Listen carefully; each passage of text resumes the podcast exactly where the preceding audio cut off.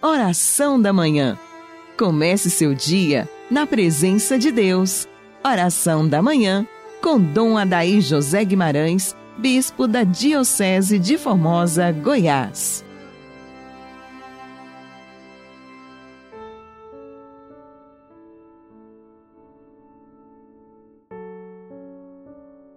Deus Santo, Deus Forte, Deus Imortal, tende piedade de nós e do mundo inteiro.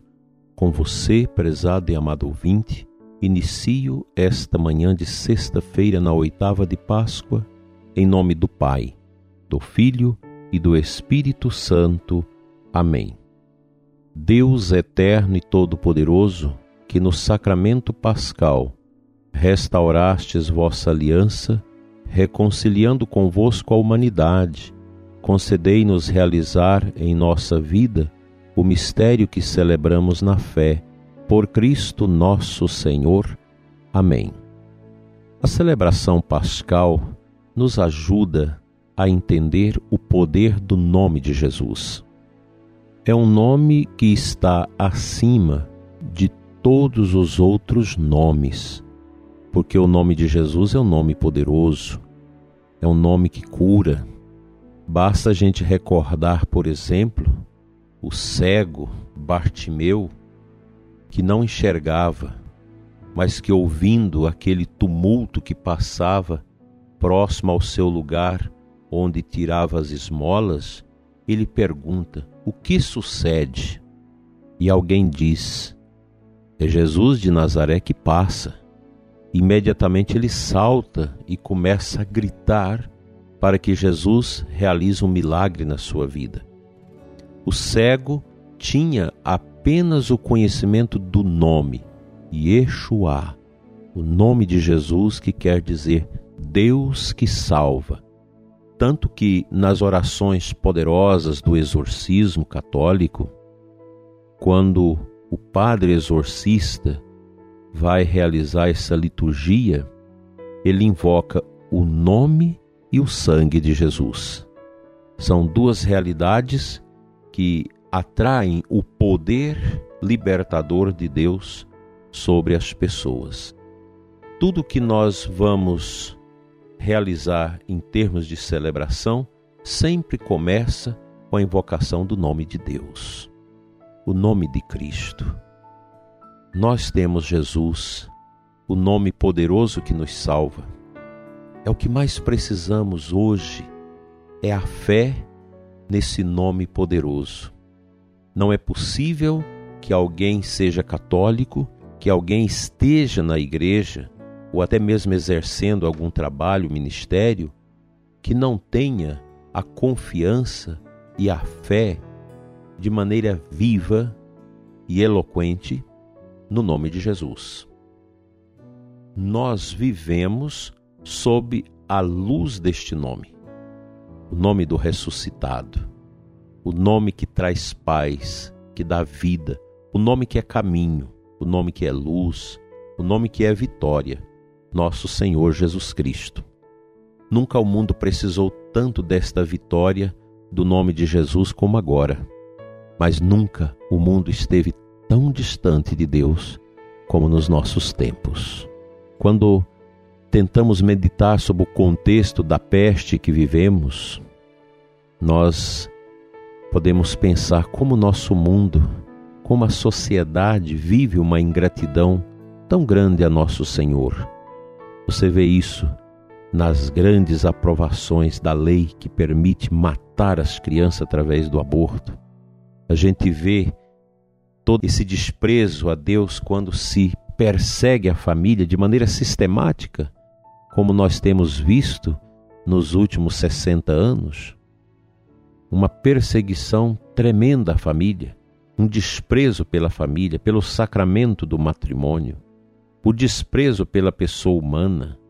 Quanta gente que fala de pobre, de defesa dos pobres, mas na verdade não é em nome de Jesus, mas é em nome de ideologias, em nome de pensamentos que não combinam com aquilo que Deus nos deu através da revelação divina e da tradição da Igreja, bem como do magistério ordinário da Igreja. A gente vive essa confusão no mundo, essa confusão também na igreja, uma promoção da ideologia de gênero que descaracteriza a natureza da pessoa humana. Esse é o mundo que nós estamos assistindo com uma grande preparação para a imposição da nova ordem mundial, que já nasce morta, porque ela não tem Deus, ela não tem a verdade.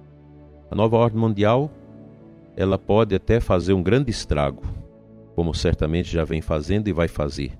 Mas ela não vai vingar, porque Nossa Senhora diz lá no seu Magnífica: Deus derruba os poderosos de seus tronos. Nenhum poder humano vingou até hoje, porque o poder humano sempre cambaleia para o lado do egoísmo, do subjetivismo, do relativismo, com aquela tentação de pensar que é Deus. E aí tudo cai por terra. É o nome de Jesus que destrói aquilo que se levanta para opor-se a Deus. Vivemos esse tempo obscuro e difícil, em que tantas concepções, tantas tentações vai invadindo o mundo, inclusive setores da igreja, com uma mentalidade desproporcionada em relação com a verdade. Quando nós não buscamos a verdade, a gente adere à mentira e a mentira tem pernas curtas. A mentira acontece aqui e ali na próxima esquina ela é desconfigurada pela objetividade da verdade. Meu prezado ouvinte, não abrace as coisas do mundo, mas abrace o nome de Jesus.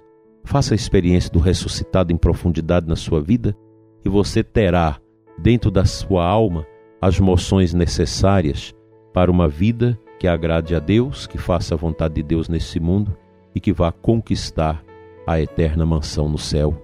Assim seja. Amém.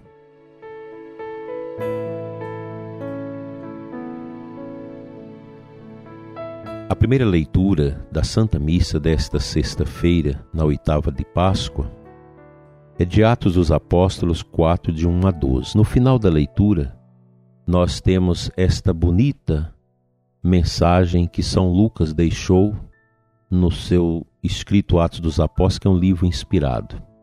Jesus é a pedra que vós, os construtores, desprezastes, e que se tornou a pedra angular. Em nenhum outro há salvação, pois não existe debaixo do céu outro nome dado aos homens pelo qual possamos ser salvos. Então, meu prezado ouvinte, a nossa salvação vem pelo nome de Cristo. Nome santo, nome eterno.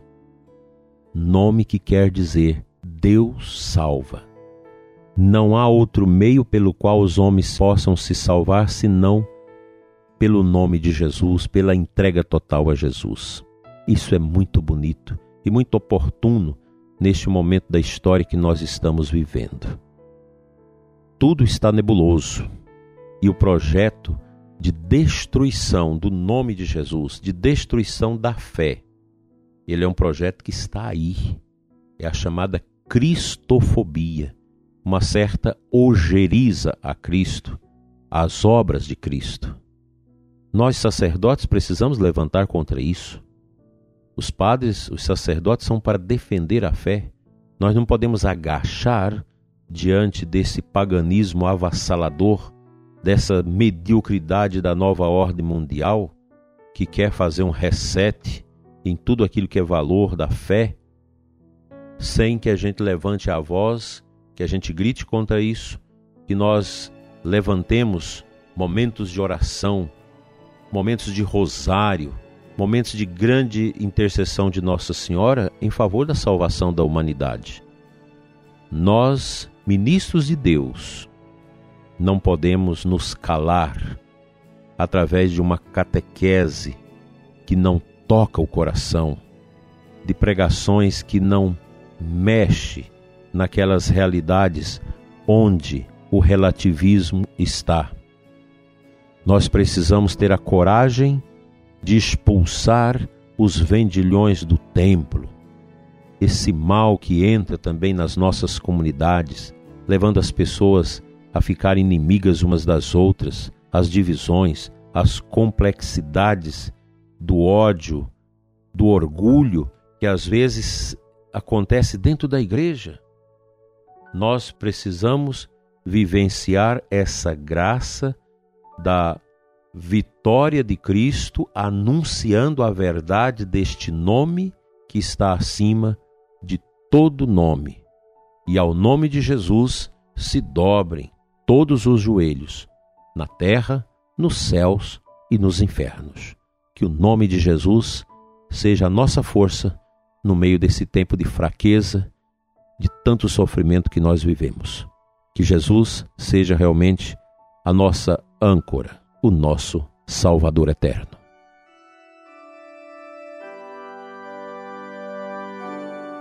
Hoje celebramos o oitavo dia da novena da Divina Misericórdia.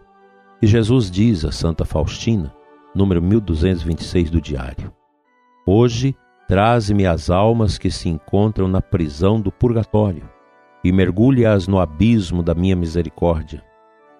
Que as torrentes do meu sangue refresquem o seu ardor. Todas essas almas são muito amadas por mim. Elas pagam as dívidas, a minha justiça está em teu alcance trazer-lhes alívio. Tira do tesouro da minha igreja todas as indulgências e oferece-as por elas. Oh, se conhecesses o seu tormento, incessantemente oferecerias por elas a esmola do Espírito e pagaria as suas dívidas à minha justiça. E a Santa Reza misericordiosíssimo Jesus, que dissestes que queríeis misericórdias, eis aqui, trazendo à mansão do vosso compassivo coração as almas do purgatório, almas que vos são muito queridas e que, no entanto, devem dar reparação à vossa justiça, que as torrentes de sangue e água que brotaram do vosso coração apaguem as chamas do fogo do purgatório, para que também ali seja glorificado o poder da vossa misericórdia. Amém.